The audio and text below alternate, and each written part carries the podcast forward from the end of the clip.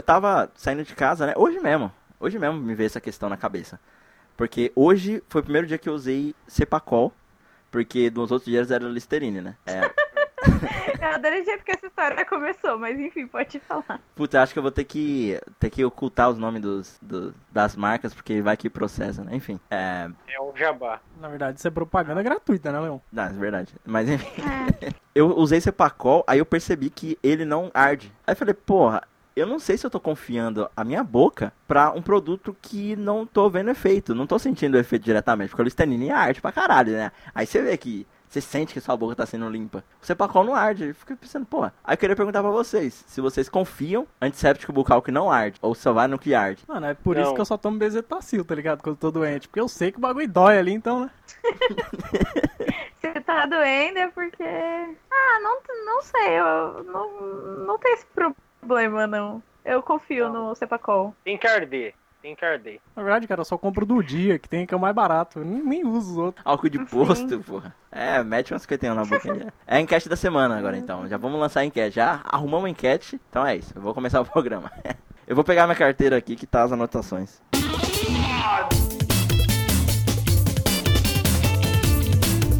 Tá começando mais como se fosse hoje. Eu sou o Leon e eu tô trazendo pra vocês aqui um novo dia, né? Um novo fato histórico. Hoje é o dia 6 de fevereiro, um dia glorioso, né? Maravilhoso, mas também marcado por muita tragédia, muita coisa triste, né? Que vocês vão, saber depois. Primeiro mês aí do, do novo governo não tá sendo muito bom pras pessoas, né? Mas eu não vou poupar vocês da- das tragédias que vão, que vão marcar esse começo de fevereiro, na é verdade? Aqui do meu lado tá o Bo. Fala, meu povo. Muito bom dia, boa tarde, boa noite. Estamos aqui mais uma vez agora começando o mês de fevereiro, aí o mês da putaria, o mês do carnaval, da sacanagem, o mês. Aí pra quem tá fazendo aniversário de fevereiro também, meus parabéns, né? E hoje vai ser, ó, hoje, hoje tem, hoje é triste, hoje é polêmico. Não, o meu como se fosse. o, o meu. O que você fez o meu resumo da semana passada também é uma tragédia muito grande.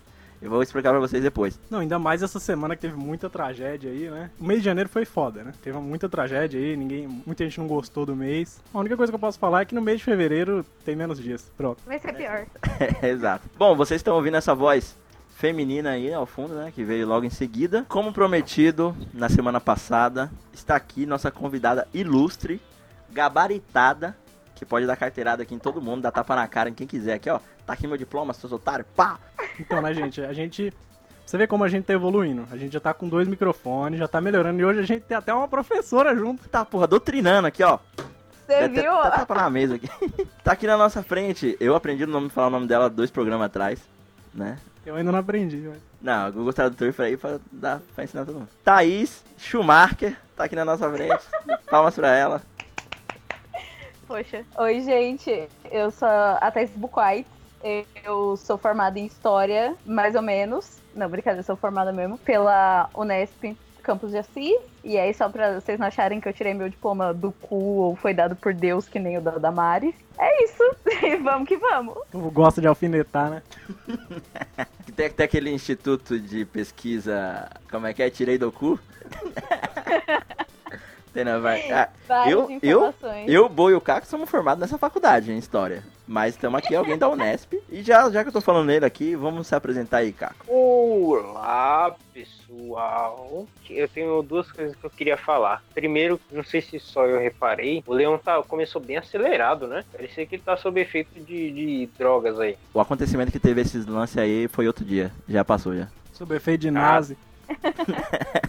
Efeitos Verdade. nazi. Mas ele começou bem acelerado. Caramba, é um milagre que eu estou aqui duas semanas seguidas, né? Pra glorificar de pé. É, pra igreja aqui, ó. Pá, vamos, já que tá em alta esse negócio de igreja glorificar, tamo aí, né? Glorificando de pé.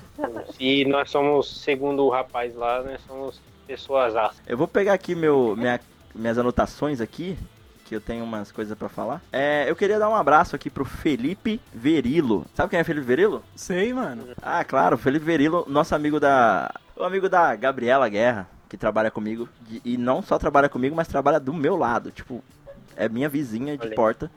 Coitado dela. Nossa, que consideração, hein? Aí, um dia a gente foi num happy hour aí, né? E ela chegou a me apresentar o Felipe justamente porque ele tem graduação em história, né? E estamos só, só com historiador, só conhecendo historiador, né? Ultimamente. Ah, Então tá aí pra vocês verem, ouvintes, que nosso podcast tá evoluindo. Eu tô conhecendo historiadores aqui sem querer, entendeu? A Thaís aqui, ó, caiu do, nosso, do céu pra gente, como Quer, convidada. quer que o Caco explique como que eu vim parar aqui? Pode, eu acho pode que ele é a melhor pessoa pra explicar isso. Vai lá, Caco, diz aí. Eu não, não lembro agora. O doeu, Não, na hein? verdade, Caraca. na verdade, eu tava divulgando podcast. né? Eu tava fazendo um trabalho de todo dia divulgando aí pra galera, né? Aí começou. Se quiserem, Pô. se quiserem mais detalhes aí, é bom todo mundo ouvir e compartilhar que vai acontecer a mesma coisa que vocês. E aí vocês vão entender o que aconteceu. Caraca. Um dia você pode estar aqui, né? Nossa. É, isso. Um dia você pode estar aqui, olha aí. Quando, Caraca. quando a Xuxa fazia, tipo, envia uma cartinha pra gente. Exato, envia Você enviava uma cartinha pra Xuxa e, e aí você ia no programa. Um beijo pra minha mãe e pro meu pai, especialmente pra você, né? E um abraço pra quem for da família. E semana passada eu esqueci de dar um ponto pro Caco. Eu lembrei ontem. Porque a gente falou de quadrinho, né? E foi ligado com o episódio do Ziraldo. Que ele também fazia parte da associação, a gente citou ele. Aí se citou outro cara também lá que fundou. Eu não vou lembrar agora porque eu não tô com o episódio aqui, mas enfim. A gente citou duas vezes aí o, o, o Ziraldo e o amigo dele da associação dos quadrinistas e cartunistas. Isso aí, ponto pro Caco.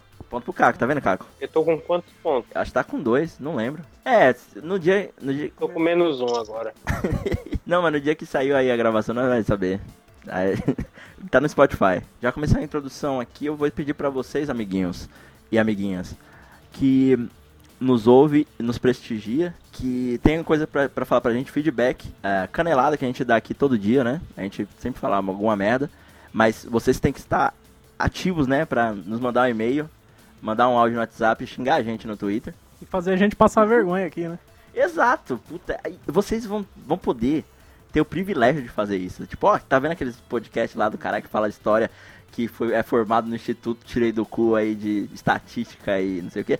Meu, sério, isso é uma oportunidade pra vocês que a gente tá dando aqui. Vá lá no e-mail, como se fosse podcast, arroba gmail.com, ou então vai lá no Twitter, arroba como hoje, me chama no WhatsApp, me chama no Facebook, ou chama o Boa também. A gente não vai passar o número, né, por questões óbvias, mas chama o Caco também lá se você conhecer. Chama a Thaís agora, que ela tá aqui do nosso lado agora. Então chega lá, Thaís, por favor. Pode, pode vir me mandar me xingar ou dar sugestões, eu, eu passo o recado. Aí, tá vendo? Tá super disposta aí pra ajudar vocês e ajudar a gente a passar vergonha. É isso, galera. Temos feedback da semana passada? Não, acho que não, né? Acho que também não. Tem feedback aí? Da semana retrasada, né? Isso, vamos falar do programa passado agora, que é atemporal. Exatamente. Datado aqui é só a data. Bom, acho que a gente já pode ir pro, pro caso de, do resumo da semana, né? O que a gente, a galera fez semana passada. Você Quer começar com o convidado? É, eu acho que é exatamente o convidado que chegou aqui agora. É, pode ter a serventia. Serventia é uma, é uma palavra. O Totoyevski. Totoyevski. Oi, oi, oi. o que você fez semana passada? Semana passada? Putz, Isso. mano, faz tanto tempo. Eu tô desempregada, né? Então eu tô fazendo vários, vários nadas, assim. Eu fui numa médica e ela simplesmente, tipo, cagou, mas normal, né? Médicos cagam pra você. E é isso, eu tive. Eu acho que a única parte emocionante foi que eu tive um, um date. E aí o moleque começou a dar chilique falando mal do MTST. E aí ele esperava que eu ficasse muito brava e tivesse uma reação. E eu simplesmente caguei pra ele. E ele ficou muito mais bravo ainda. E aí ele quis ir embora. Não, e ele realmente não sabe com quem tava lidando, né? Mais ou menos isso. Se alguém tem alguma dúvida. não- Então, é porque, tipo, na real, quando eu falei que eu era. tinha feito história, ele, tipo, deduziu que eu era de esquerda, né? Deduziu certo, parabéns. Só que aí ele queria, tipo, sei lá, provocar uma discussão ou me provocar, tá ligado? E aí eu fiquei, tipo, meu anjo.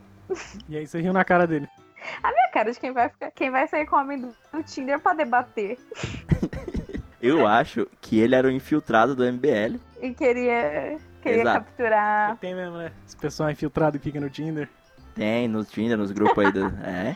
Eu, Abre eu sei que tem uns policiais no Tinder. Será que. Ah, ele, não, ele não- em nenhum momento falou que era. Ah, qual era a profissão dele? Não, já que a gente não citou nomes aqui, qual, qual- o que, que ele fazia da vida? Advogado. Então, olha que bizarro. assim. Ele falou que ele trampava no call center de um banco. Eu perguntei que banco, ele falou, não posso contar. Ah. Por que que Não, com ele, certeza. traba- ele trabalha no call center da FBI, tá ligado? aquele banco lá. Era o Banco Safra, tá ligado? E, mano, ele saiu comigo e não me contou. Era o banco de dados do governo, ele não queria falar. É, é um, é, é um novo banco chamado Big Data. Aproveitando a nota do, do Ministério do MEC, né? O, ele tava trampando no banco de dados da KGB. Foi É. treinado Verdade, olha lá. como que era? Marxismo e leninismo. É, Ele tava. Mas foi isso, assim. E foi meio bizarro. E ele era meio chatinho também. Então. E tava, cho- e tava chovendo pra caralho. Então eu tava presa no date. Ruim. Porque eu não tinha como ir pra casa. Porque teve enchente. Não, melhor Foi. presa no date do que presa no DOPS, né? Sei lá. KGB, né? É, aquele da Gulag. Na. Gulag seria uma coisa boa. Acho que a gente tá, ali- tá dando chicotada na Gulag. Bom, cara, foi um- uma semana muito triste pra mim, semana passada. Porque teve aquele discurso lá do Birulilo de seis minutos. Segundos, não? foi um easter, tá ligado? Caralho. Achei Eu- que ele tava no Twitter, né? Foi em 100, e 240 caracteres aquela porra, caralho. Não, foi 140. Não, é, foi antes da atualização Dos ainda. 200. Caralho, aí eu me, me toquei que se pá, esse discurso era pra caber no Vines. Por isso que foi, foi fogo. Quem é jovenzito aí, não sei se lembra do Vines, eu acho que é muito novo pra essa época. Gente, pelo amor de Deus. É, é, não sabe o que, que é? Quem eu? É. Me respeita, eu sou É historiadora. pros dois. Explica pra quem não Ah. sabe, Leão. O Vines era. o Vines é aquela plataforma online de vídeo, rede social e tudo mais. Manda a pessoa procurar. Você quer saber o que quer? Se vira. Procurei. Pronto. Não vamos, do não, Google. isso, não vamos esquentar, Ih. não. Delicadeza do Caco, é isso aí, cara. Pô, é isso aí, se vira. Mas graças a Deus fizeram uma playlist lá com músicas que duram mais que o discurso do Bolovo. E também teve, a teve aí o desaparecimento aí do Emiliano Sala, já que a gente tá falando. Olha só, essa semana já foi um spoiler do que vai ser nosso programa hoje, do que vai falar nosso programa hoje, né? Tem acidente aéreo e jogador de futebol desaparecido morto. Verdade, bem, bem, bem lembrado, hein, Leão? E é isso, gente. Essa foi minha semana, só de tristeza. E derrota. Derrota. Nossa, muita derrota. Não, foi. É, foi muita derrota. Eu acho que eu vou até pa- passar a voz pro Caco, porque eu já tô aqui desolado. Tô cansado. É, Tá só o Marinho. só, só trabalhei. Tá só uma. Só isso. É, bem, minha Só isso? vida, então, minha semana foi resumida a Marinho. Fez um gol, tirou a camisa e tomou dois amarelo. Pronto. No jogo próximo, no próximo jogo. E É, é isso? foi isso, Ah, tá. realmente. Realmente foi isso. Deixa eu ver. Ah, você pode falar do seu casamento. Ah, não, não, mas é amanhã e não, e não sou eu. eu vou citar ele na semana que vem. Que aí eu vou Tá. dizer, tipo, finalmente vou ter alguma coisa pra falar nesse quadro que eu nunca tenho nada. Nossa, gente, Bom. vocês estão tristes hoje. Não, isso é só o começo. É, Ao fundo É. tá tocando uma musiquinha triste aqui, o xilofone, mas é só pra disfarçar. Coloca a dar do Naruto. Não, senão a gente toma flag aí do, do Spotify, depois não, depois derruba nosso podcast aí, de direito autoral. E a gente para de ganhar dinheiro com o podcast. É isso que eu ia falar. a É, gente já eu- pode ganhar. Eu já ia falar, vocês estão desviando dinheiro? Por, por falar em pagamento, um abraço aí pro Kelton que ele falou que se- se tiver se tiver assinatura de podcast ele paga. Olha aí, é nosso fã demais esse menino, tá doido. É, então um abraço pro Kelton aí que vai ser pai. Oh, Abraço. Parabéns, Kelton. É, bom, e o, e o, e o, o que que o Bo fez é, semana passada? Beleza, eu fui trampar lá, né? Clube da Empatia, lugar de sempre. Ah, legal. E aí eu conhe... que era a despedida do Denis, né? Um amigo nosso, que ele foi morar no Acre. Não, mas é verdade? É verdade, ele foi pro Acre mesmo. O que, que tem? Leão, no Acre, gente? Por que, que é tão impossível, né? Eu quero ir morar É no verdade, Acre. teve um amigo meu uma vez que foi pra Rondônia, cara. E aí, eu acho que é Caralho. pior do que o Acre ainda, porque o Acre ainda tem esse hype, né? Do Acre existe. Rondônia, cara. É foda, um abraço pra quem é de Uma Rondônia aí. No Acre, no Acre pelo menos tem dinossauro, né? Uma, uma amiga minha, ela foi traída, tipo, a namorada dela traiu ela com uma mina, e daí ela foi investigar a mina, e a mina era, tipo, de Roraima, tá ligado? Nossa, e a cara, mina pior. veio de Roraima só pra trair ela. Tipo A assim. menina era do hemisfério a mina- norte. A mina veio de Roraima só pra chifrar a minha amiga. triste, porque Você é traído e é traído de uma, pe- por uma pessoa que vem de um lugar que nem existe, velho. Uma pessoa vem de outro país, velho, pra trair, mano. É Pra, foda. trai- pra pegar, pra talaricar. Gente, mentira. Um abraço pra quem é de Roraima. Ô, quem é de onde? Roraima. Ó, Amapá também ninguém fala, mas. É. Um abraço pô, pra gente. quem é talarico também. Não, aí não, né? mas é isso aí, gente. Show, Foi show, mais ou show. menos isso aí, pronto. Não, divulga a mina aí. Ah, é, né? Eu? Cláudia Luz tava lá, não, uma amiga minha aí que eu Ah. conheci lá, que ela é uma artista. e ela fez o CD dela aí, ela disponibiliza. Tem lá no Isso, SoundCloud. Van Som de Damme. Claudio Van Damme, tem lá, já ouvi o CD inteiro, porque o meu PC ele não roda CD. Mas aqui eu tenho um, um aparelho de CD e acho que a gente vai até usar aqui, né, não, qualquer coisa. Porque ela deixou três faixas aqui, só instrumental, tá ligado? Ela tirou a voz dela, que é pra galera usar mesmo, de graça, sem direito autoral. Então tá Pra aí. criança fazer coral, que elas já, já fizeram. Tá escrito aqui. Fazer paródia. fazer paródia. Mas é, tudo, tipo, qualquer atividade, né? Ela falou que pode usar aí, enfim, solidário, terapêutico, didático, naquela que eu acho que é psicóloga também. Pra usar em aula, vivência, workshop, tudo. E podcast também, né? Inclusive. Isso, coach. Quando você precisar ir no banheiro também. Você pode colocar de plano de fundo. Isso, a gente pode usar no podcast porque não tem fim lucrativo, entendeu? Então, gente, um beijo pra Cláudia Luz, né? Ela tá com um CD aí. Procurem no, no som do Cláudio, Estados Unidos do Brasil, Cláudia Luz. Beleza? Eu acho que já, a gente já pode entrar no, no assunto principal, né? Já pode ir pro esculacho? Vamos. Vamos que Atenção, vamos. chegou a Chatuba, hein? Vamos esculachar? Atenção, chegou Chatuba, hein? Atenção, chegou Chatuba, hein? Vamos esculachar, hein? Vamos lá fazer a palma então? Um, dois, três e.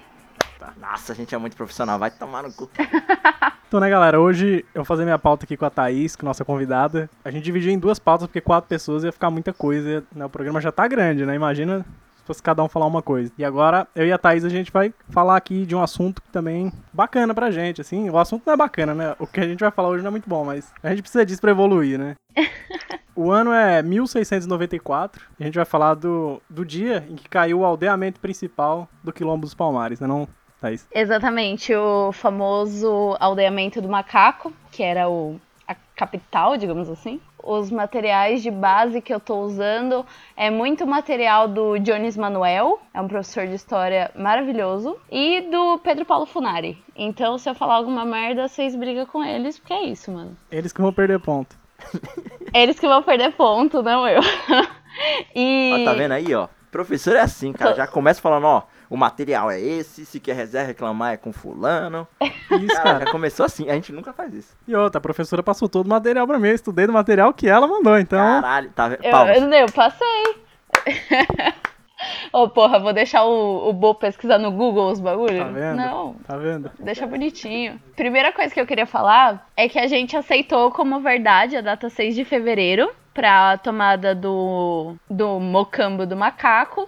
Só que assim, a gente encontrou isso em pe- algumas pequenas, pequenas fontes.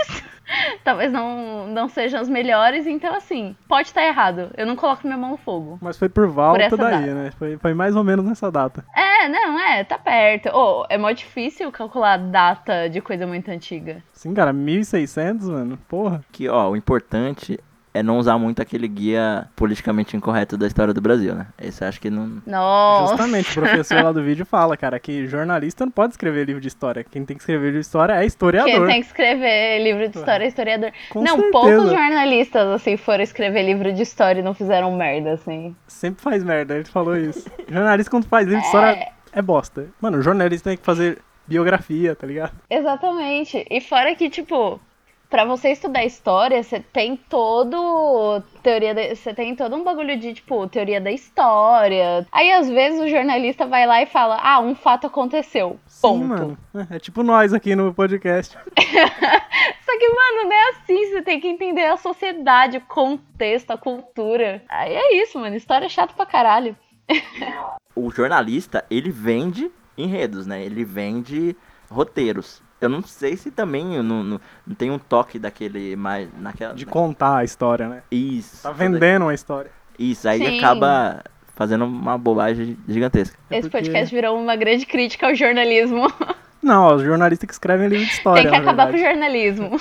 Não, é porque o jornalista ele fala fatos, né? Ali, o que, o que ocorreu ali, não história, pô. Mas enfim, é, o Quilombo dos Palmares, ele foi o maior quilombo da, da história do Brasil colonial, mas o seguinte, no Brasil colonial a gente tem registro de quilombo desde o Rio Grande do Sul até Amazonas, assim. Os quilombos normalmente eram pequenos, porque se você precisa esconder um grupo de pessoas pra evitar que elas sejam escris... escris... Nossa senhora! Pra Escravizadas. evitar que elas sejam escri... Opa! Escravizauras. escravizadas e mortas, você, você reúne em poucas pessoas, é mais inteligente, né? É claro, você não vai fazer uma cidade inteira, né? Igual foi esse. E na real, o Quilombo dos Palmares, pra época dele, é, durante o seu auge, ele era de um tamanho equivalente à maior cidade do Brasil, que era o Rio na época.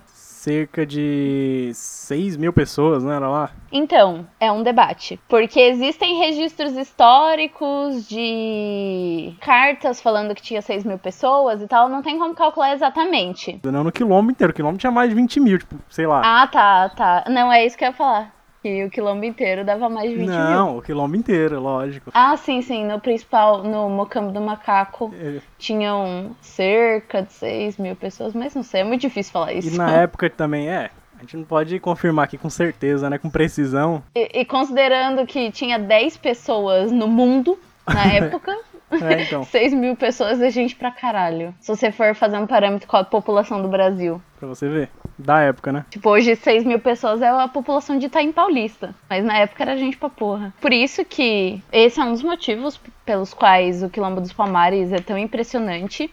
E porque ele tinha, assim, um sistema. O, o Quilombo dos Palmares era um ponto, uma terra livre dentro de uma sociedade completamente escravagista. Isso que é importante a gente, a gente pegar.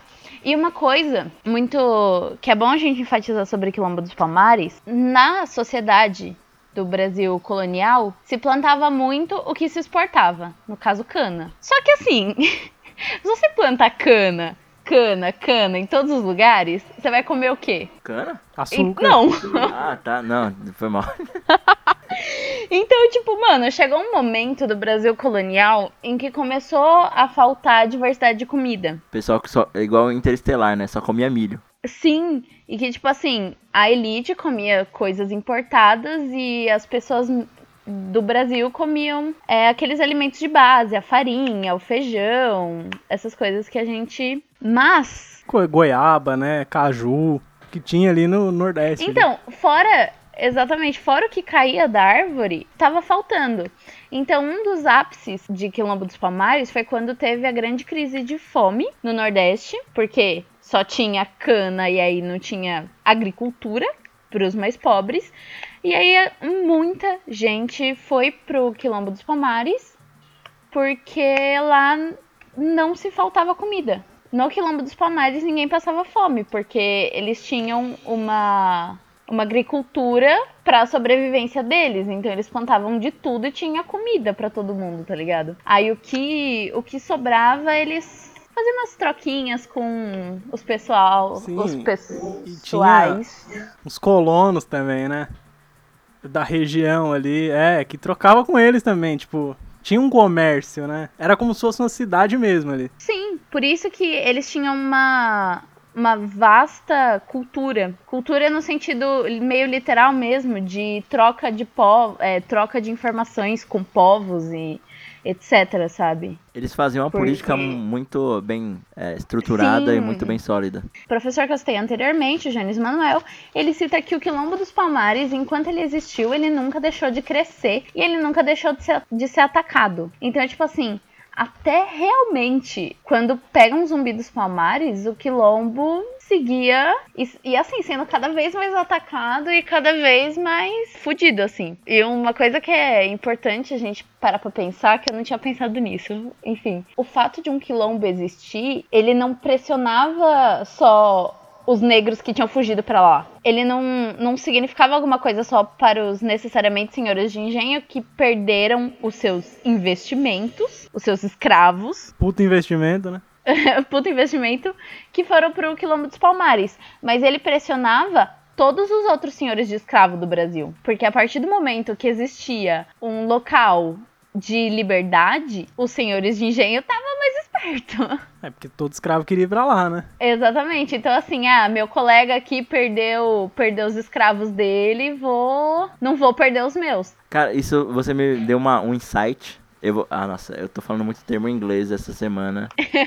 Para os não bilíngues. É, eu tive uma luz aqui, uma, um estalo, sobre a forma como a gente lida hoje, a- essa cultura da. Eu não sei se também tem a ver com isso, né? A cultura do. Da concorrência, né? Que talvez também o Clã dos Palmeiras ele tenha ajudado nessa diversidade de alimentação, né? De agricultura, é, os tipos de alimento e tudo mais, o que abastece o próprio quilombo e as populações em volta, né? É, não sei se isso também ah, acabou meio que prejudicando ah, nessa questão, né, dos, da, da importação, exportação do- dos próprios senhores de engenho, que não tinha, né, a variedade, ou então, sei lá, não sei nem se eles pensavam em variar na sua, nas suas plantações, fazer com que isso se incomodasse, né, os próprios senhores. É, por exemplo, a gente tem uma cultura aqui no Brasil que é meio que fato, uma cultura de concorrência que é meio preguiçosa e cômoda. Se o cara do seu lado tá podendo inovar, fazer uma coisa diferente da sua e tá se dando bem, você não aprende com ele.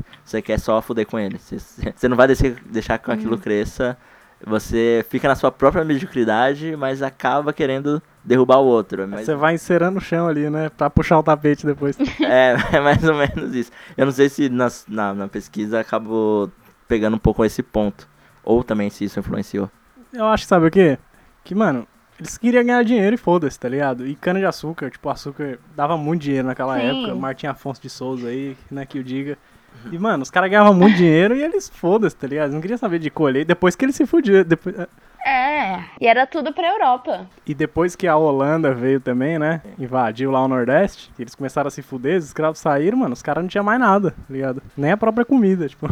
Mas a, o Quilombo dos Palmares não, não era uma concorrência mercantil pro resto da colônia, não. Até porque eles vendiam só o excedente. Tipo, eles plantavam pra sobreviver, porque uma coisa que é importante é que as populações, isso influenciou o uso da mão de obra escrava africana, é que as populações africanas em 1500, quando os indígenas brasileiros estavam ainda com um sistema super rudimentar de- plantio, os povos africanos em geral já tinham desenvolvido técnicas complexas de criação de alimentos. Então, assim, no Quilombo dos Palmares, eles tinham conheci- esses conhecimentos ancestrais dessas técnicas e daí não faltava comida.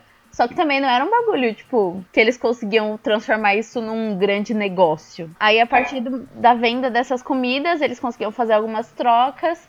É, tinham atividades mineradoras, e nessas atividades com minérios, eles faziam principalmente materiais de guerra. Porque, né, eles estavam sendo atacados sempre. É, é- é bom você ter uma lança.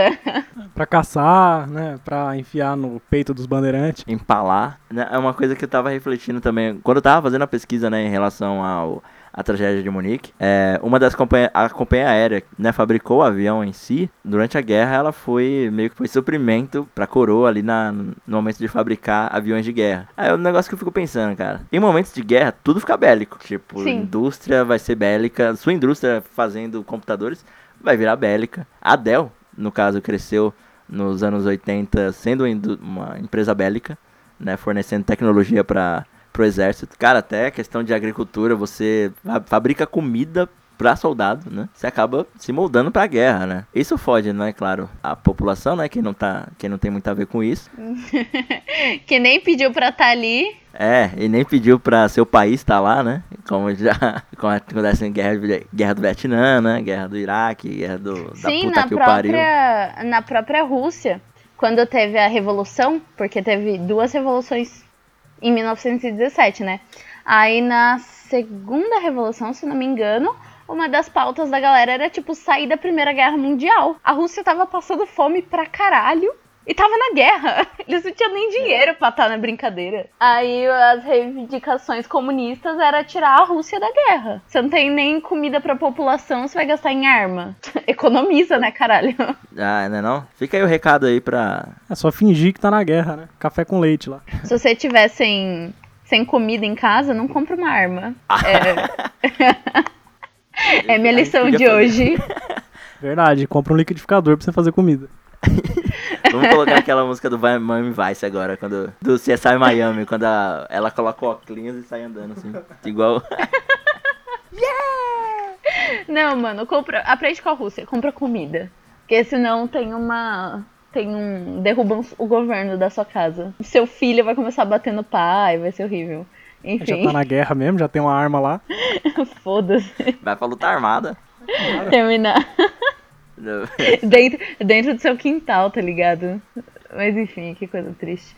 É, Vamos voltar pro assunto aqui, né, gente? voltando voltando pra, pra pauta, Ele ficava lá na, na capitania de Pernambuco, né? Que hoje é o estado do Alagoas. Assim, tudo a ver, né? Coincide certinho. Não é porque era Ah, grande. sim, né? Ah, não, é- Era é- capitanias, né? Gente, tô brincando, calma lá. As capitanias hereditárias. Nós tem que começar, voltar pra começar a atacar o, o leão. Quarta série, né? Estudar as capitanias hereditárias. Não, pô, é que eu. eu vocês sabem onde eu sou formado, né, caralho? Eu Pode crer. Né? Lá não tirei do. E É. fica lá hoje, o município lá hoje é União dos Palmares. Fizeram um município ali meio que em homenagem, será? É, com certeza, né? Não, Leão, É óbvio. pura coincidência. Porra, calma lá, gente. Não, mas é pura coincidência. É igual no dia que mataram, né? O, o zumbi do Palmares, que calhou de ser, mano, no dia da consciência negra. É muita coincidência, cara. Você viu coisa louca? Ah, gente, calma lá, né? Tô iniciando. Inclusive, em 1980 foi tombado o Quilombo dos Palmares como patrimônio histórico do Brasil. Então é isso, ó, fica aí a curiosidade. Ó, não deixa o Senado saber disso, não. Deixa segredo. Senão destomba. É, senão destomba, é, calma lá. Não, vai que os caras aprovam uma lei aí que pode destombar as coisas. Não, não é, eu acho nada. que o que foi tombado nunca pode ser destombado. Ah, mas Aham. vai que pega fogo aí no- nos museus, nas coisas, sei lá. Não, vai que sem querer assim pega fogo. No documento. Agora é Ah lá, só os vasos que eles acham embaixo da terra. Não, mas no documento que diz que é tombado. Ah, Tá digitalizado, porra. É só se tirar do Google Drive. Google, documento. É que eu não, eu não duvido, realmente, eu não duvido nada dos caras fizeram alguma maracutaia aí pra ter um projeto de lei que pode estombar as coisas, assim. Eu não sei, Então, cara. A galera é meio arrombada. A treta com o quilombo não é nem, tipo, sei lá, por exemplo, dificilmente vai acontecer alguma coisa com o quilombo dos palmares. Mas hoje no Brasil a gente tem sociedades quilombolas muito pequenas, mas que ainda resistem e são, tipo, pessoas que se organizam assim como se organizavam os quilombos. É, com agricultura, forma de organização, defesa e tal. E essa galera tá sendo atacada pesadas. Assim como as sociedades indígenas estão sendo massacradas atualmente, poucas sociedades quilombolas que ainda restam tá na mira do, do canhão. Parece até nome de música do Rapa, gente. Na mira do canhão. É, Na Mira do Canhão. É o novo álbum do Rapa. Nossa, de fato, né? Vai. É, pra, pra poder com- complementar isso, né? Eu percebo que aqui a gente no Brasil, a gente vive uma cultura ainda muito escravagista. Escravagista que fala, né? Aham. Tô cheio das dúvidas hoje, mas tudo bem. Não só com em relação à cor de pele e tal, mas também é uma cultura de servidão em relação à posição na sociedade. Eu percebo que realmente a gente cresce aprendendo que os, a pessoa que está do seu lado tem uma certa posição hierárquica em relação a você na sociedade. Aham. Como, por exemplo, ah, pode ser, sei lá, o quanto que você ganha. Tipo, ah, o fulano ganha menos, então ele tem menos poder de compra, ele tem uma posição na sociedade muito menor que a minha, então ele não tem que me dizer se eu devo atravessar na faixa ou não. Tipo, sabe, coisas do tipo. Uhum. Mas é, cara, a gente cresce aprendendo uns bagulho nada a ver, assim. Que nem. A gente aprendia que os próprios escravos na África, tipo, escravizavam os outros, né? É, é, e a gente até comentou sobre culturas, né, de sistemas de escravidão ao redor do mundo num podcast que eu não lembro o nome, número, mas tá no post. na, na verdade, escravizar não é necessariamente que você usaria de trabalho braçal. E nem de surra. Nem disso, nem da porrada, sei lá. Exatamente. É, no caso, os capatazes eram, eram eram escravos também, né? Me confirma essa informação. Devia ser, cara, eu não sei, mas. Se não me engano, eles Oh. eram também. E eles tinham uma posição ali no, no sistema que era de caçar outros escravos e Sim. ser guardas. Ser um escravo é, na verdade, você servir É de a alguma síndrome maneira. do pequeno poder, tá ligado? É como a gente tem aqui também. Se você ganha mais de 3 mil, você acha que é patrão. Aí você vai lá e pede impeachment. Achando que você é maior patrão, você tá na, na camada mais baixa. Você é proletário ainda ou não? Essa- A galera que acha que tirou a Dilma. Eu gosto Não, não. muito dessa galera. que vestiu camiseta da seleção e acha que tirou a Dilma. Eu não, amo. a CBF seria. Como é que é o senhor do engenho lá, né? O. seria o senhorzinho da terra. Aí o capataz acha que tá mandando e querendo bater nos escravos. Que tá na mesma posição que ele. Só porque tá batendo ali, ele acha que ele é um escravo melhor, né? É, exatamente. Nossa, sim, nenhuma crítica a ninguém aqui que esteja ouvindo a gente e, né, esteja naquela posição com a camisa do CBF. Mas, Mas então. mas é isso, gente. Mais algumas críticas. É, deixa eu só reforçar sobre esse, esse mito que a gente tem de que Zumbi dos Palmares era um senhor de escravo e que tinha escravidão dentro do quilombo dos Palmares. Explique pra nós. Então, não. tá errado. Acabou. Óbvio, né? Não, brincadeira.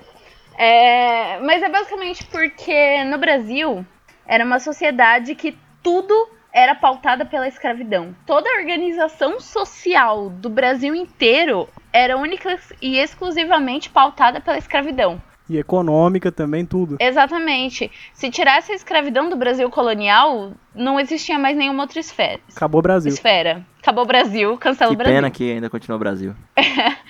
E aí, o que que acontecia com o Quilombo dos Palmares? É muito desonesto você falar que existia escravidão, porque existia uma forma de servidão dentro do Quilombo dos Palmares. Só que qual que era a diferença entre servidão e escravidão. Primeiro que não tinha nada a ver com a cor da pele. Então, tipo, no, no Brasil colonial, só de você ser negro, é, você era escravo. Aí tinha todas as outras, na época, né, mulatos e... Putz, eu esqueci o nome agora, quando era indígena com, com africano. E aí existiam várias outras formas de existência, mas principalmente se você era negro, você era escravo.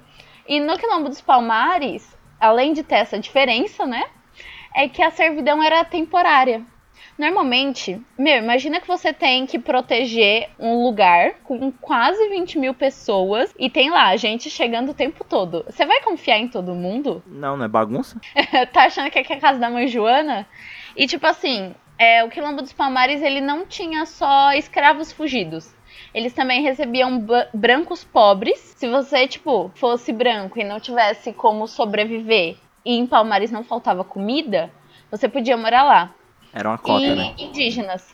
A cota branca de dos Palmares. É, é o racismo reverso.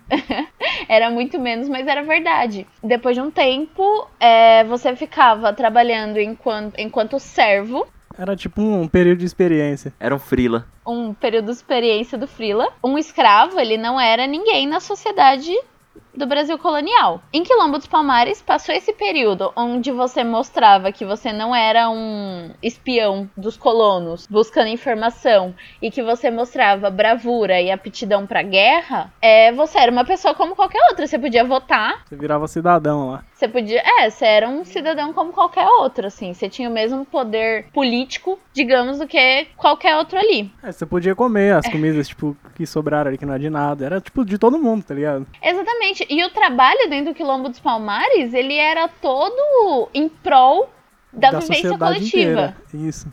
É, então, então você tava trabalhando, não era pra enriquecer um senhor de engenho. Você ia usufruir também. Exatamente, você tava, todo mundo tava trabalhando pra todo mundo poder comer. Vamos, vamos, vamos parar com isso aqui que é pauta comunista, hein? Calma lá, ó. Meu irmão acabou de falar isso.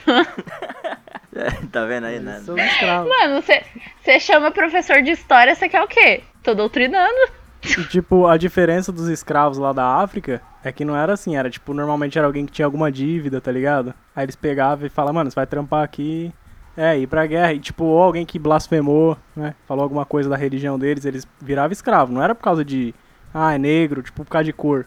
Não tinha nada a ver, era porque o cara fez alguma coisa. Depois o cara pagava a dívida dele, tava liberado. Se o cara fosse pra Sim. guerra, demonstrasse bravura, entrava pra sociedade, deixava de ser escravo, tá ligado? Os escravos da África era assim, tipo, não, Ninguém tomava chicotada, mutilação, Exatamente, estupro, isso que eu ia falar. não existia. É só, é só os brasileiros só. Porque mesmo. Não, não só os brasileiros, porque na Não, América do Norte também tinha bastante. E na América Central. É, eu falei só os brasileiros porque eu acho que eles falam isso pra tirar um pouco do peso, tá ligado? Hoje. Falar, ah, mas lá também tinha escravidão. Ah, os não, pró- eles com mesmos. certeza. Aí pra tirar esse peso, né, pra gente não achar que a gente é tão horrível assim, falar, ah, mas os negros lá da África também escravizavam. Mas sabe quando que isso começou? Quando. Não quando isso começou a ser debatido, mas quando isso virou um argumento, foi depois, se eu não me engano, mais ou menos por 2010, quando se começou a discutir os efeitos da escravidão no Brasil. E aí as políticas afirmativas começaram a pensar, hum, como que a gente pode reduzir o fato de que a gente escravizou uma população negra por quase 300 anos e hoje eles são, sei lá, a camada mais pobre em geral da sociedade? Como que a gente pode hum, pensar um pouco? Ah, não foi tão ruim, né, gente? E aí começou a se discutir cota e várias outras ações culturais, ações afirmativas. Daquela, não, não, mas eles também escravizavam. Olha lá na África. É, como se fosse tirar o peso, né? É, tipo, ah, não, não foi tão ruim assim. E, e, na verdade eu tive professores na faculdade que falaram, tipo, ah, não, mas a escravidão do Brasil não foi tudo isso. Eu ficava, meu anjo. Vai lá, vira escravo lá naquela época. Depois você fala aqui se foi ou não foi tudo isso. Volta no tempo e daí nós conversa. Não, mas aí, se você reclamar demais depois de ter tudo isso, né? Depois do professor falar essas coisas e tudo mais. Ah, mas você tá se vitimando. Eu já falei pra você que não é não sei o quê. Aí você tenta discutir que isso realmente influenciou no fato do negro aqui no Brasil tá dessa forma. Você fala, não, mas isso é vitimismo, já aconteceu há 300 anos atrás. Não tem mais isso. Então é uma coisa É, dessa não maneira. existe, não existe dívida histórica porque É, porque a todo história já não existe mais. já- é, porque todo mundo já morreu, tá ligado? É, pagou no caixão, né? Como se. E, mano, é só você pensar. Se o seu avô viveu, tipo, conseguiu trabalhar e deixar o dinheiro pra você e criou o seu pai, que trabalhou e te sustenta, que você é um mimado do caralho. O avô do cara que era escravo e não conseguiu deixar nada pro cara, E aí, é lógico que. É, aí, vai, então... vai- aí vai tornar essa história aí uma história de empreendedorismo. Aí já vai entrar o, os high stakes aí e começar a usar essa história aí. Cuidado lá. Aí eu queria falar, isso é mais um, um conceito de história mesmo. As pessoas que não têm contato com a história, elas imaginam que, que o estudo de história é tipo ciranda, flores e todo mundo discutindo pacificamente sobre como foi o passado. Mas na real, imagina o jantar da sua família de Natal, em que seu tio votou no, no Bolsonaro e seu primo foi na Marcha da Maconha, e num nível muito acima disso. Até porque é muito normal você achar uma evidência histórica que ela, tipo, seja capaz de muitas interpretações e que às vezes uma prova histórica, duas provas históricas, elas podem ser complementares, interdependentes e contraditórias ao mesmo tempo. Não existe homogeneidade na história e você não pode evitar de tomar posição, porque, mano, não existe neutralidade dentro da história, ainda mais quando você tá falando, sei lá, nazismo ou quilombos. Verdade. Então, concordo. Depois disso aqui, cara, eu acho que a gente. Nosso papel aqui no podcast está totalmente bem feito. Meu diploma está totalmente assegurado, né? Esse diploma bíblico aqui que veio do céu. Totalmente para mim, da minha faculdade. Mentira, o Leão não, não veio do céu, o Leão pegou do pé de goiabeira que eu vi. Ai, Fui que lá, vi, vi Jesus, ele me deu esse diploma. Ou eu dei uma bronca, né? Não, gente, não é uma bronca, é só, tipo, pensamento histórico, tá ligado? Claro, tá mais que certa.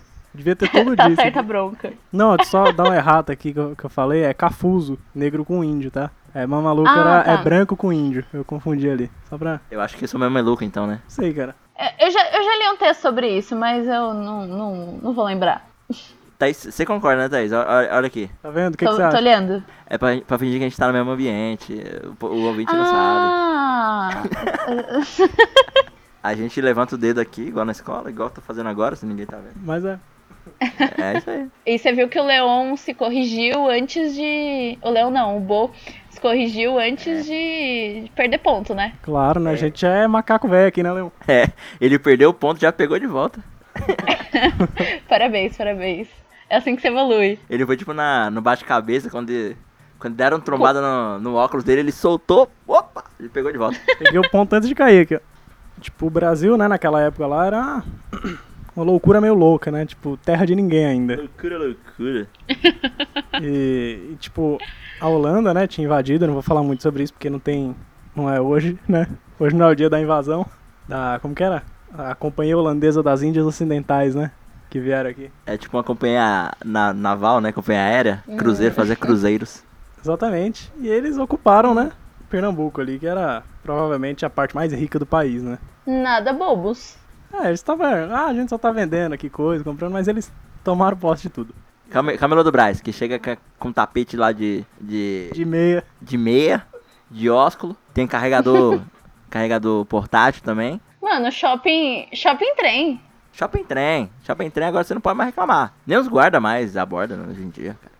Normal, né? Na a borda ainda. Ô, os caras têm várias mercadorias roubadas. E eles vinham pra quê? Pra quê? Pegar as especiarias, né? Ah, Brasileiros, os, temperos, os tomperros. O tampeiro. o mais famoso Fisioforte agora, que tá vendendo por 5 reais Exatamente. no Shopping Trem.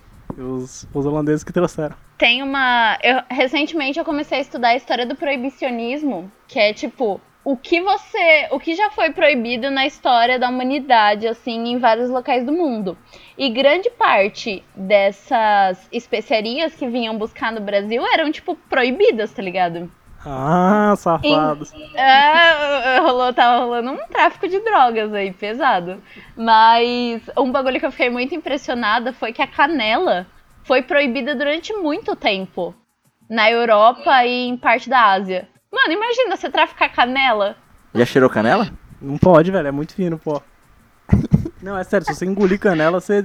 Fica pra sempre, né? Não, mano, mas você pode morrer sem fôlego. Tipo, Caralho, é, dá- forma uma, um- uma aquela camada de poeira assim, né? é, Com a é, neblina. é como se fosse poeira. É um pouco mais grosso. É muito fininho, cara. Puta, aquele desafio da canela lá Nossa. podia matar. Era por isso. O desafio da canela. Ninguém consegue comer aquela porra sem tossir. Caralho, dá pra matar alguém, cara. Ah! Nossa, imagina. Sempre tem gente que morre nesses bagulho de YouTube. É idiota, né? Sempre tem idiota que morre, né? Mas é isso, eu só queria falar sobre o tráfico de canela na história da humanidade.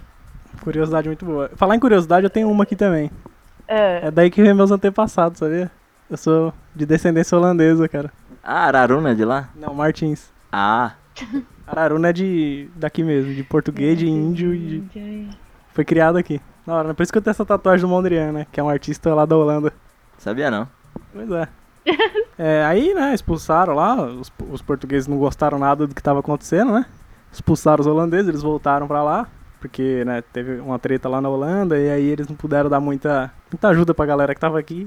Só que aí, quando tirou os caras, teve muita carência, tá ligado? De mão de obra nos engenhos de cana-de-açúcar, né? Tá faltando engenheiro pros engenhos. Aí chamaram os do Havaí. E eles não queriam gastar mais dinheiro com Nossa. escravo, tá ligado? É, lá, lá vem. E tipo, mano, eles não queriam gastar dinheiro com escravo porque não era coisa muito barata, né, velho?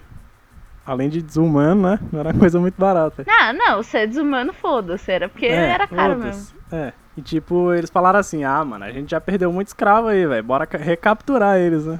Foram atrás. Só que eles tinham muito, eles tinham receio, cara. Tanto que o, o governo colonial, tá ligado? Ele- Porque eles respeitavam, cara. Eles, ele chegou a mandar uma carta pra coroa portuguesa falando que era mais difícil vencer os negros do que os holandeses. O cara tava. Pois é, mano. Eles resistiram durante muito tempo. Tinha várias técnicas de guerra, muito inteligente. Eles tentaram de tudo, mas não conseguiram porra nenhuma, tá ligado? Só na hora que eles apelaram. Aí eles apelaram. Aí o, o governador, né? E capitão general também, lá da capitania de Pernambuco, ele contratou o bandeirante Domingos Jorge Velho e o capitão mor Bernardo Vieira de Melo.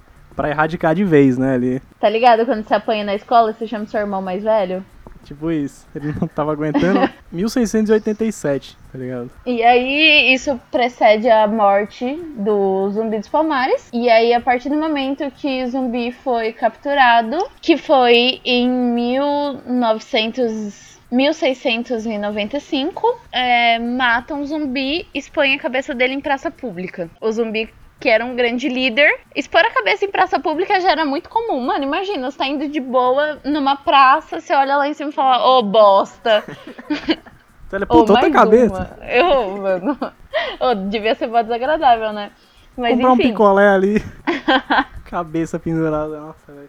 Olha do que, que a gente ri, mano. Pai, olha o que aconteceu com o seu líder. Imagina o que vai acontecer com você. Hoje, o dia da consciência negra, bem no dia da da morte de zumbi, a pessoa não precisa estar viva pra incomodar, tá ligado? É, então, não adiantou nada, arrancou a cabeça e tem um feriado. Exatamente, Zumbi dos Palmares se tornou um dos maiores símbolos de luta. Com certeza, cara. Não só do Brasil, né? Até mais ou menos a ditadura civil-militar, que alguns historiadores chamam de ditadura militar empresarial, de 64 até 85. A história dos quilombos, tipo, ah, daí tinha um, uns escravos ali que fugiam e conseguiam ficar. Mas aí o, o, a coroa foi lá e pegou eles. Basicamente, tipo, o conhecimento sobre Zumbi dos Palmares e sobre a cultura quilombola e formas de resistência era muito pouco. E aí, quando acabou a ditadura militar no Brasil, é, teve uma, um repensar da sociedade em geral, e nessas começou a entusiasmar mais entre os historiadores e estudar Quilombo dos Palmares. E daí foi aí, tanto que se você for ver a maioria das pesquisas em relação a quilombos em geral é depois dos anos 80, depois anos 90 por aí. Tanto que, né, o dia da consciência negra só veio nessa época, né? Sim, porque até então não era um negócio interessante para se pesquisar. Uhum academicamente. Arrasamos? Quer falar alguma coisa, Leão? Quer falar sobre os bandeirantes? Não quer, você não quer falar com bandeirantes com ninguém na frente das câmeras? Não, Caralho, quero falar com bandeirantes. Que referência. Então beleza, mano. Tão chique?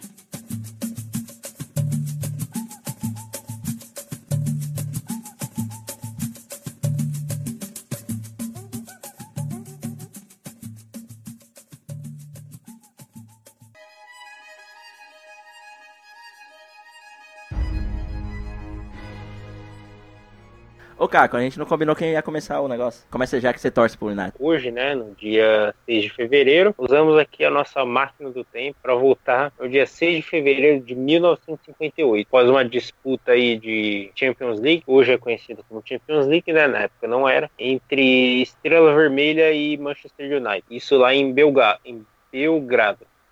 Eu tenho dificuldade de falar. Tenta, tenta é, falar, tipo, Belo Grado, tipo, Bom Grado. Aí vai evoluindo, Belgrado. Isso só vai dificultar. Mas ok. Tudo bem. Lá em Belgrado, né? Eu acho que todo mundo sabe onde fica. Um voo. O Leão vai, vai ficar responsável de falar o nome da companhia aérea. Beleza? Ixi. Então é tá isso. bem. O nome da companhia aérea em questão é a British European Airways, que deixou de existir em 1974. É assim, ela se fundiu com a British Overseas Airways Corporation, fundando assim a British Airways, o que a gente conhece aqui hoje. Em 1972, ela se envolveu no maior acidente aéreo do Reino Unido, até então, né, que contava com 118 mortos e nenhum sobrevivente. Nesse caso, foi diagnosticado erro humano. Vamos voltar para a pauta. no voo 609, após o um empate aí no jogo 3 a 3 contra a Estrela Vermelha, mas que o time inglês se classificou graças ao brilhantismo dos seus jogadores, né, na época que o time vinha voando na temporada. Não, não, né? Caco, só pra, só pra corrigir aqui, na verdade se classificou porque não tomou quatro gols, né? Assim, é, se que... tivesse falado mais um, ele tinha perdido, né? Exato. mas enfim, vamos poupar aqui os cornetados. Torcedor do City falando do United é foda, né? Não, mas eu vou, eu vou respeitar porque foi uma tragédia. Você viu, né? Como é que é. Bom, depois do empate que classificou o time, eles não conseguiram nem comemorar, infelizmente, porque o avião ele acabou sofrendo um acidente, caiu ali na Alemanha. Se eu não me engano, no total tiveram 30 vítimas, né, acidente. Do avião foram 23 e segundo o pessoal, mais os moradores ali da região e completaram os 30, as 30 vítimas, né, que até então tinha sido, né, acho que o maior aí acidente aéreo envolvido com esporte. É, hoje em dia foi ultrapassado aí recentemente pela tragédia do avião da Chapecoense lá na, lá na Colômbia, né? Esse realmente marcou o mundo, tipo... Hoje, como a gente está no, no, mundo globalizado, né? Os países aí, as cidades que abraçaram a causa foram bem maiores e foram num, num nível, num ritmo bem rápido, né? Que foi, que foi, se, foi acontecendo as homenagens.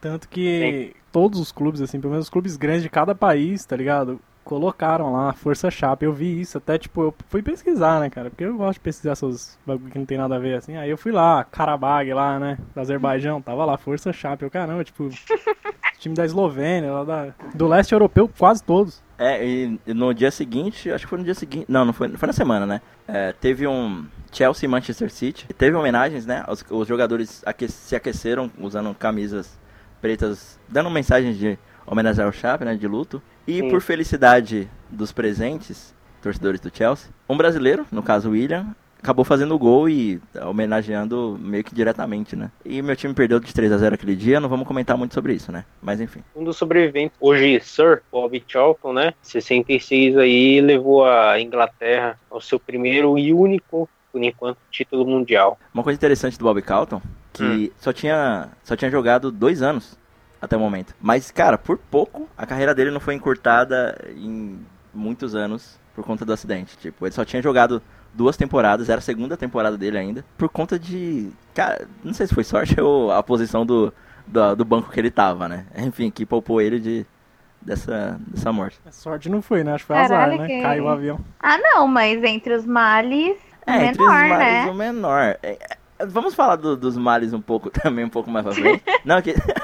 não, não, é sério, é que teve, um- teve alguns, alguma coisa envolvendo também questão de, do futebol aí nessas mortes, mas Bob Calton é emblemático, porque ele realmente foi o melhor, eu não sei se o Caco considera o melhor jogador da história do Manchester United. Tem a Divina Trindade lá, na, é, não tem esse nome, mas pode ser apelidado de Divina Trindade do, do Manchester United. Que são Jesus, Jeová e Wolverine.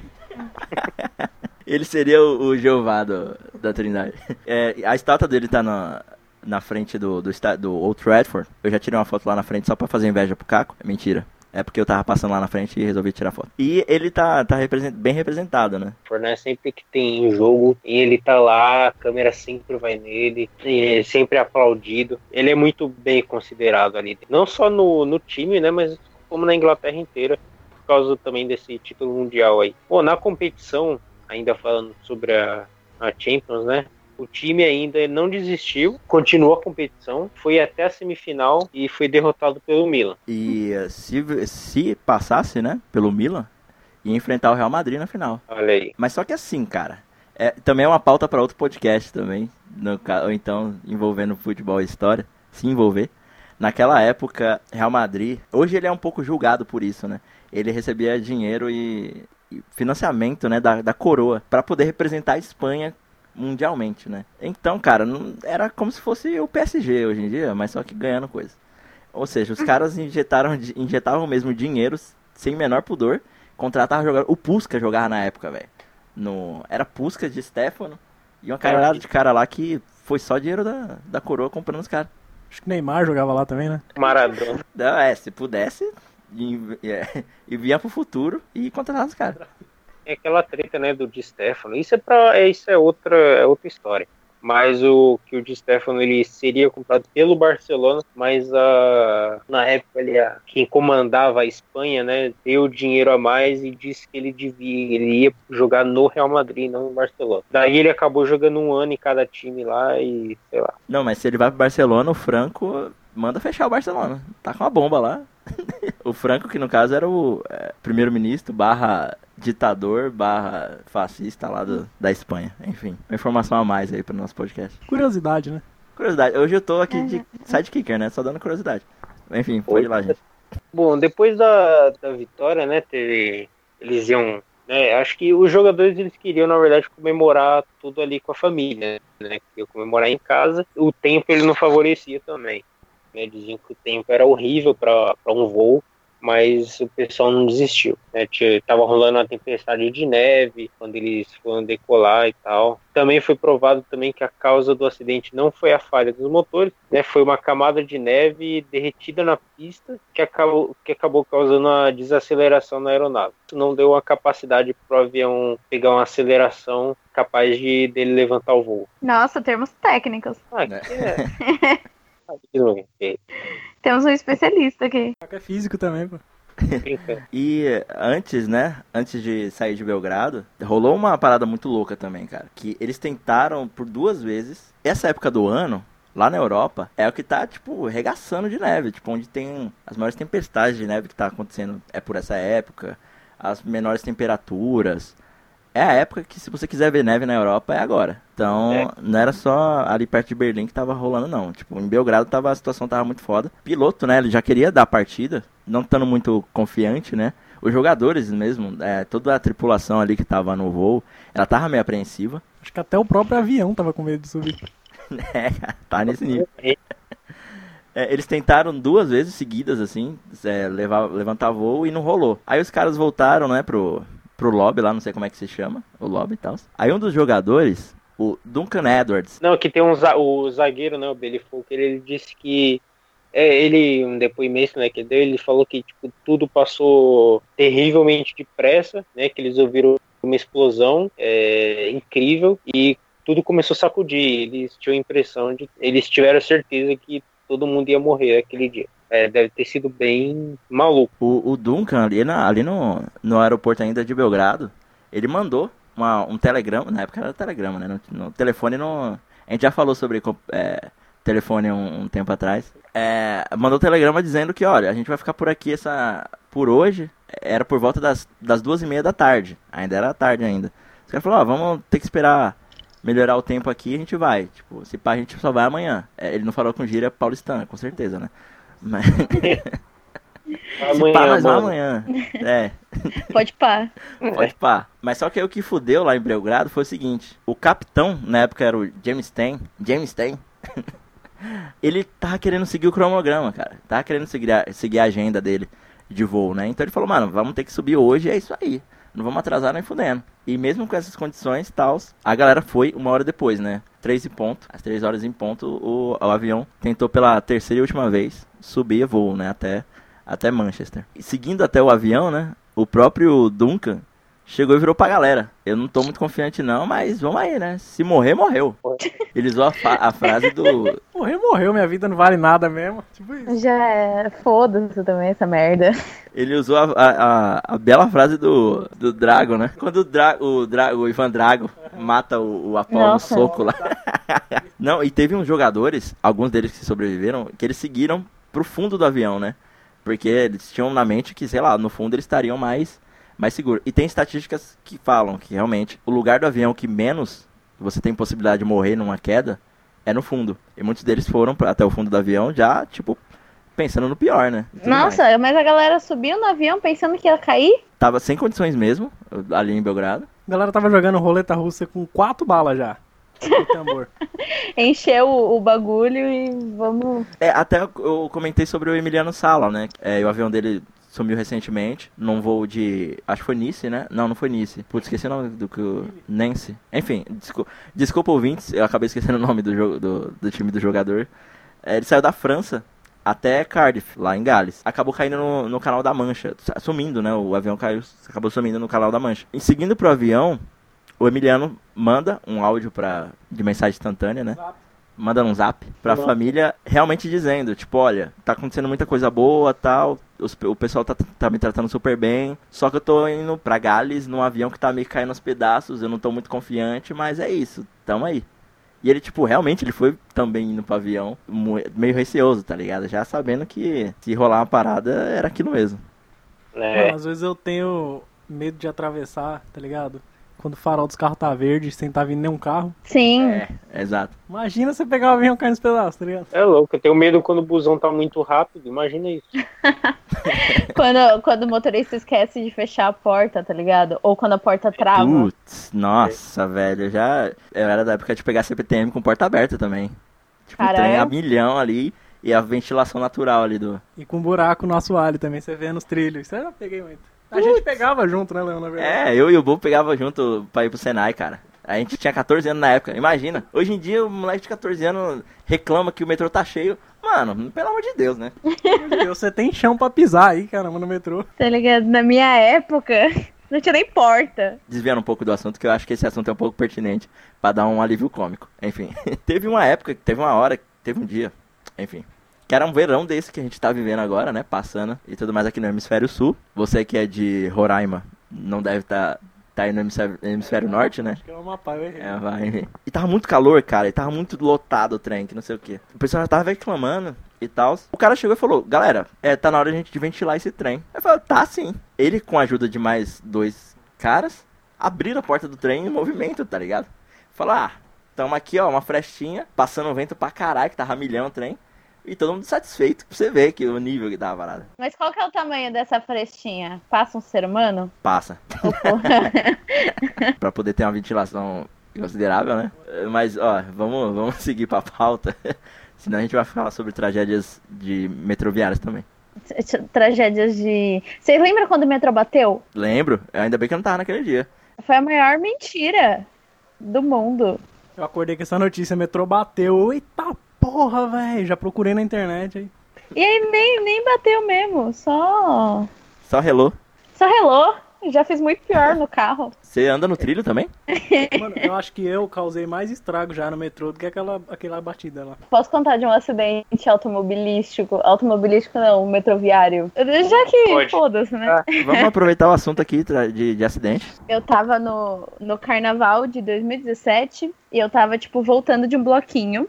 E eu tava muito alcoolizada, assim, muito. Eu tava com umas amigas. E aí, por algum motivo, na hora que a gente tava na linha amarela e na hora que o metrô passou pela Paulista, entrou, juro, 500 pessoas juntas. E entrou, tipo, meio que do nada, sabe? Aí nisso, o cara que tava do meu lado bateu o cotovelo na minha cara e meu óculos caiu no chão. Caralho. Só que, só que, tipo, mano, tava tão cheio o metrô que eu pensei, eu sou cega pra porra, né? Aí eu pensei, já era, acabou, como que eu vou falar? Como que eu vou falar pra minha mãe? Oi, mãe. Oi, mãe, desculpa, levei um soco no metrô e perdi o óculos. Como que eu ia falar isso?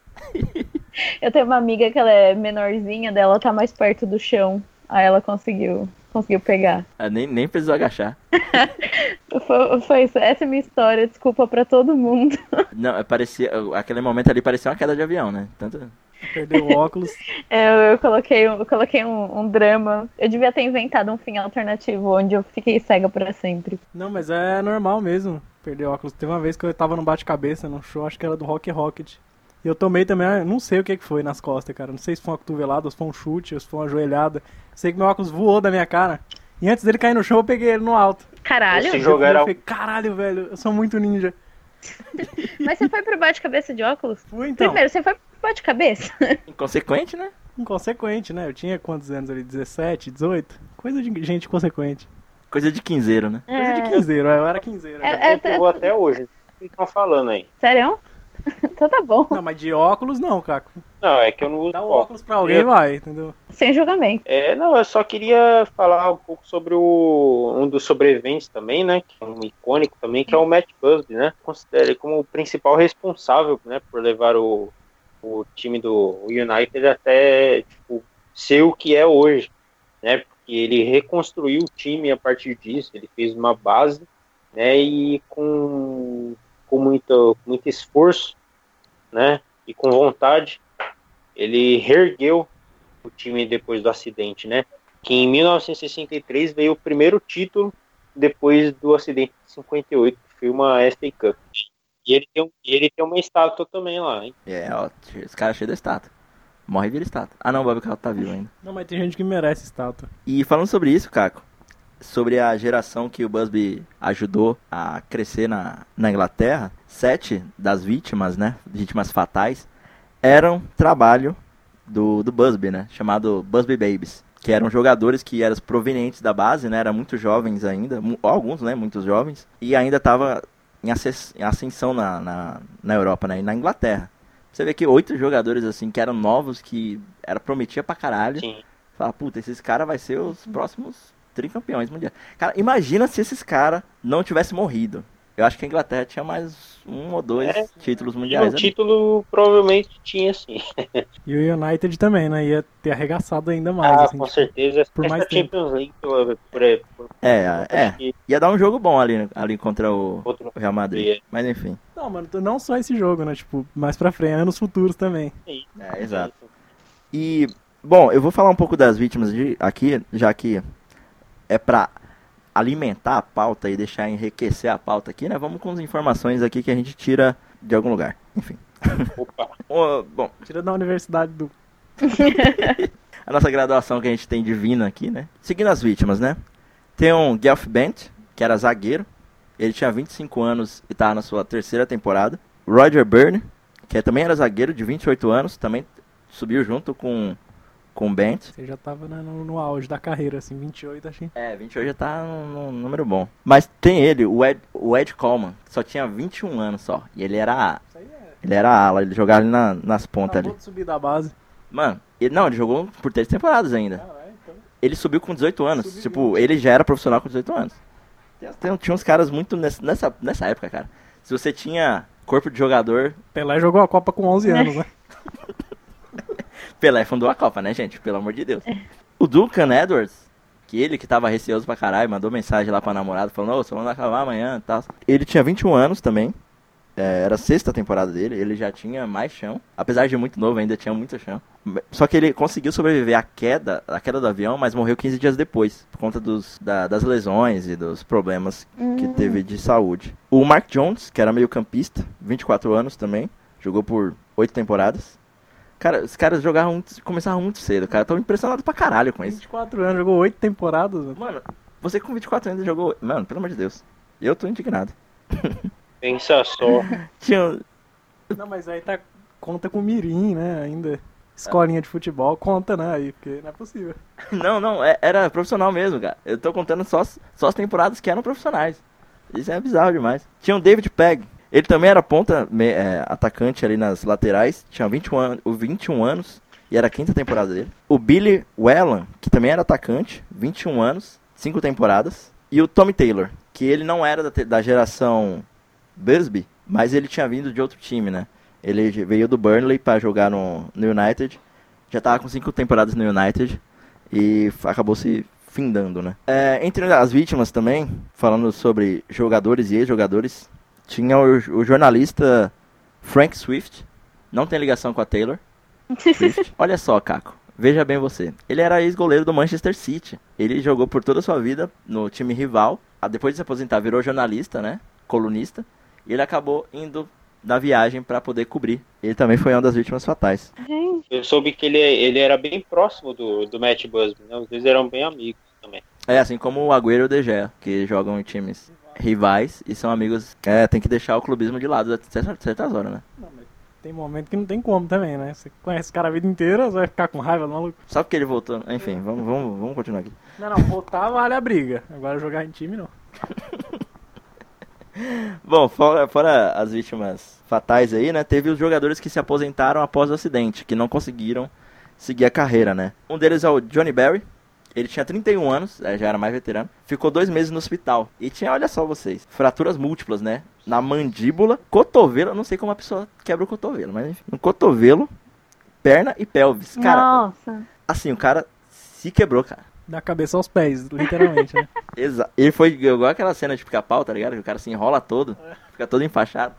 Jack Blank, Blankflower, que era zagueiro, tinha 24 anos, esse encerrou a carreira cedo, hein? Foi, é, aposentou cedo, né? Ficou dois meses no hospital e teve fratura nos braços, estou falando no plural, tá, gente?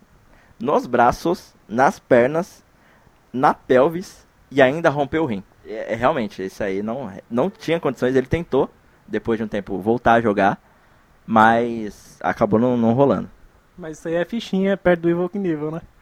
Isso, a gente comentou do Evoque Nível. Gente, esses caras têm que agradecer que tá vivo e já era. Não tem que voltar a jogar. Não, o que sobreviveu, né? Não, eles já morreram de velhice já. Não, é, mas. Ah, tá, na época. Não, tá, vocês desculpa. entenderam, né? A pessoa passou por um acidente e virou imortal, tá ligado? Esse era um dia normal, né? Do Nível, quebrar esse stand de osso. Quem não? E um fato interessante, cara. A nossa torcida, a minha e a do Caco, se unem a cada momento, assim, cada, em cada ocasião, três vezes. Em três momentos, a torcida se, se une, né? Uma delas é para relembrar o desastre aéreo, que lá é comoção na Inglaterra inteira. Lá o pessoal respeita bastante essa parte. No ataque terrorista que aconteceu em Manchester, no show da Ariana Grande, vocês lembram? Foi em 2016, 2017? 2017, né? Puta, É, cara, eu não lembro. Mas eu sei. Eu sei que ela ganhou o título de. Ela se tornou, tipo, meio que embaixadora da cidade, tá ligado? Depois disso. Boa, assim. interessante. A Ariana Grande agora tem um título, assim. Ou, tipo, a, tipo a chave da cidade, tipo Milton Neves com várias cidades no Brasil. É. Nisso, a- as torcidas também se relembram. E no último jogo que teve. No, no, no jogo que seguiu o acidente, né? O, o ataque terrorista, as duas torcidas meio que usaram a abelha, que é o símbolo da cidade, e os jogadores fizeram aquele minuto de silêncio todo mundo junto. Vocês lembram? Vocês estão ligados como é que é, né? E a terceira ocasião na qual a torcida, as torcidas de Manchester, né, se unem, foi é para xingar Margaret Thatcher. No dia que ela morreu, as duas torcidas começaram a xingar ela todo mundo unido num só coro, dizendo que a bruxa morreu. Pra quem conhece Margaret Thatcher aí, sabe que sabe que ela não é bem-vinda em Manchester, mesmo depois de morta. É, pois é, até hoje. Então é isso, é quando tem tragédia, quando tem morte, a galera se une, né? Pra, pra um bem maior. Ou pra comemorar, ou pra lamentar. Na maioria das vezes pra lamentar, né? Ainda bem. Então é isso aí, gente. A gente conta, relembra aí o dia, a data da tragédia É isso. aérea de, de Munique. Esse não é um episódio pra que os ouvintes tenham medo de viajar de avião, até porque eram né, situações, épocas diferentes, né? Eu trouxe dados aqui sobre o avião, mas eu vou postar lá no, no Twitter, que já, já estendeu pra caralho, né? Então, é épocas diferentes, mas teve a chapa esses dias e esse ano ainda não é o jogador argentino lá. Mas assim, eu não tô querendo assustar ninguém, tá, gente? É. Pode andar de avião, tipo, todo Fica mundo à viaja de avião aí vontade. todo dia. Quantos aviões não decolam por dia? Quantos tem- acidentes tem? Entendeu? Só isso. Ó, só não vai da França pra Gales, nem de Chapecó pra Colômbia. De resto, nem de Belgrado. É, nem de. Não, não, brincadeira. Ó, não levem essa parte a sério, pelo amor de Deus. Você que mora em Belgrado, você que mora em Chapecó, não, por favor. Caralho, ai, mesmo com morte, a gente não consegue não fazer piada com alguma coisa, cara. Eu tô me sentindo mal. A gente é muito ruim. A gente não, viu? Ah, vamos- tá falando isso aí, eu não falei nada.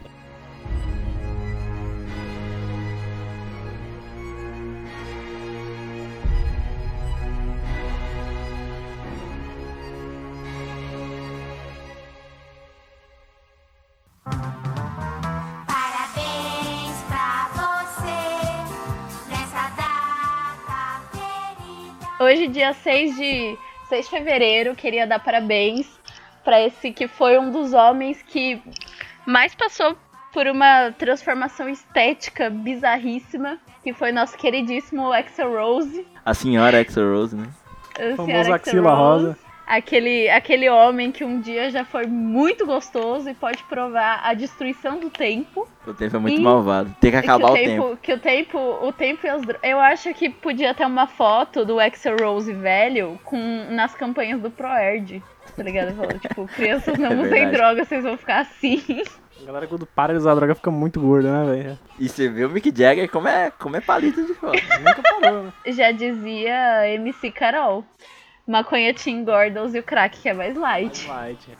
E eu queria dar parabéns pra minha amiga também, a Izinha, a Isabela Mesquita, que tá fazendo aniversário, super, super cubana, super socialista. Essa é chatuba, hein? Essa é chatuba. É E- de mesquita. Esse, e- esses são, esses são meus, meus parabéns de hoje. Pro Axel Rose e pra minha amiga. Não sei quem que é pior.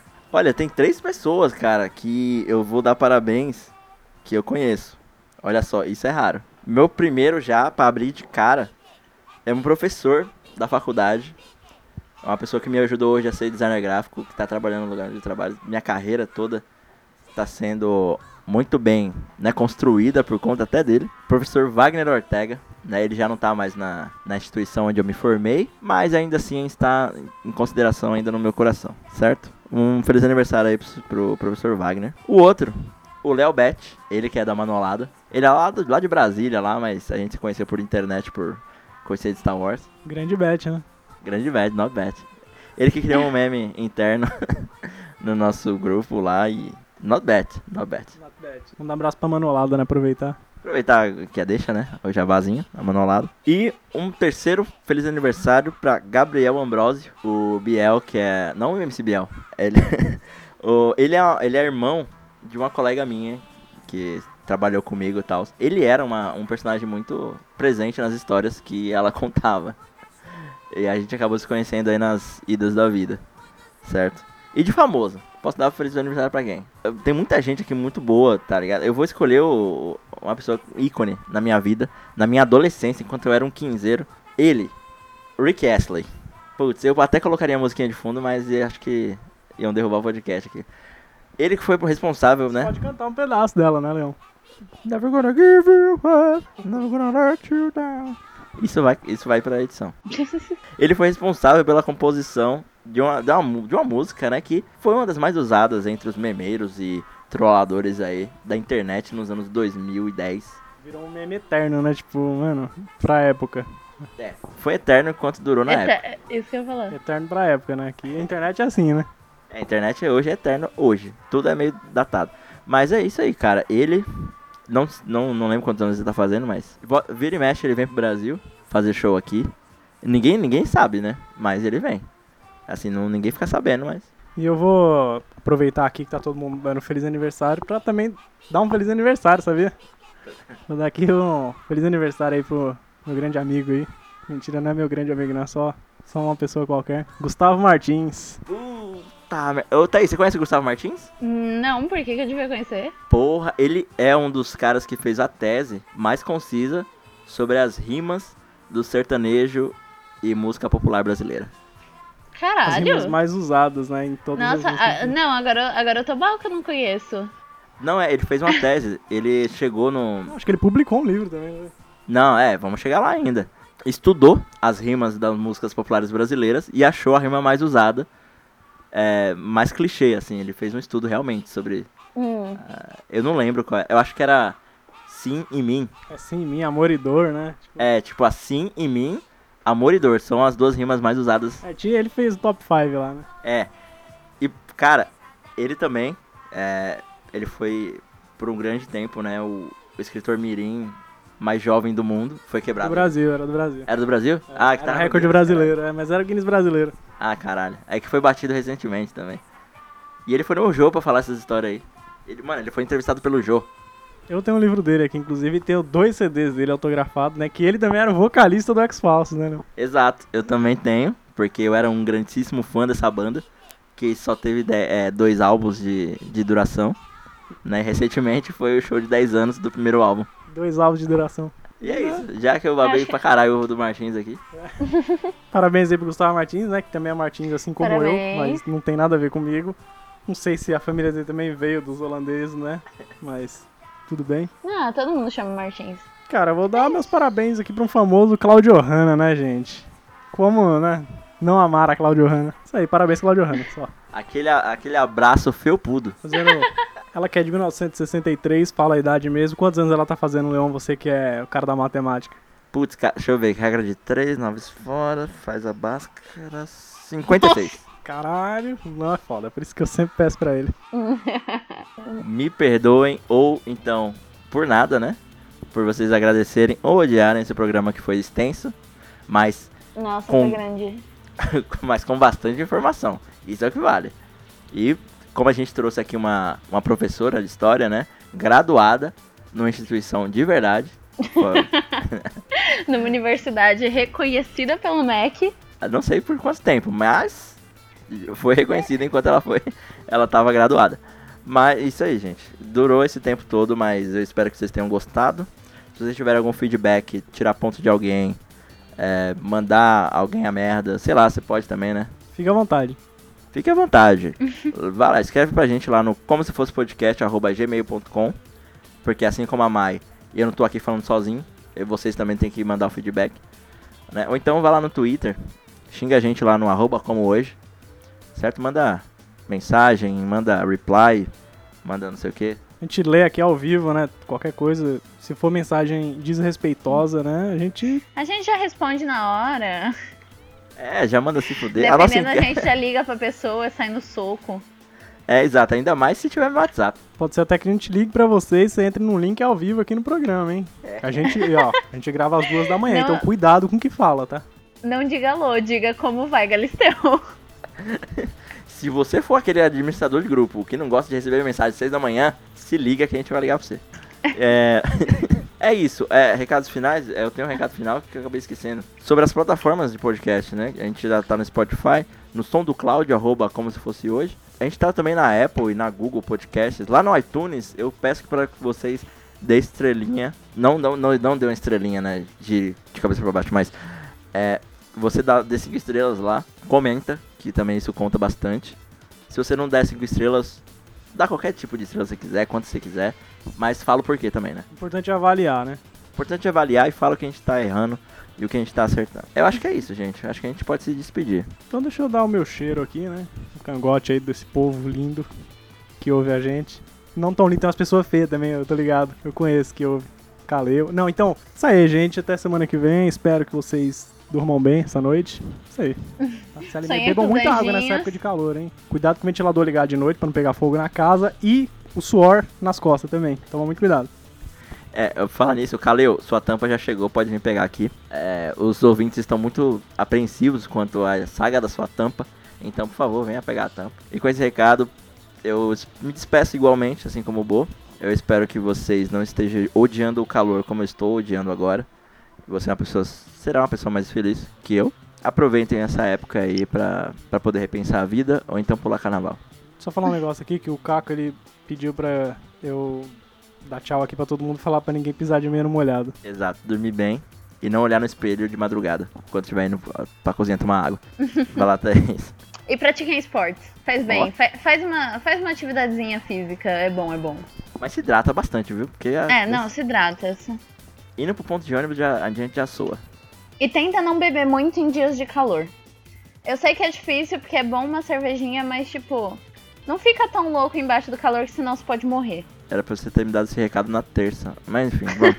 Não, Leão bebe todo dia, então já tá dado o recado daqui pra frente. Não, não bebe embaixo do sol. ah, então tranquilo. Já não gosto dele Se mesmo. for na sombra, sabe. tá tudo bem. Tem que beber em cima do sol.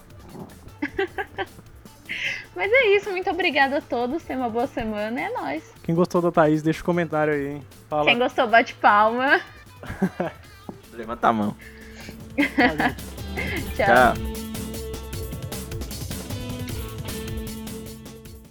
Está ocorrendo a maior gambiarra da história dos podcasts. E eu acho que eu vou deixar isso pro pós-crédito. Gravando, beleza? Tá ok? Ok. Vou deixar eu ok? Ok. Campeonato de quem? Vai resolver essa questão aí. Ó, como estão?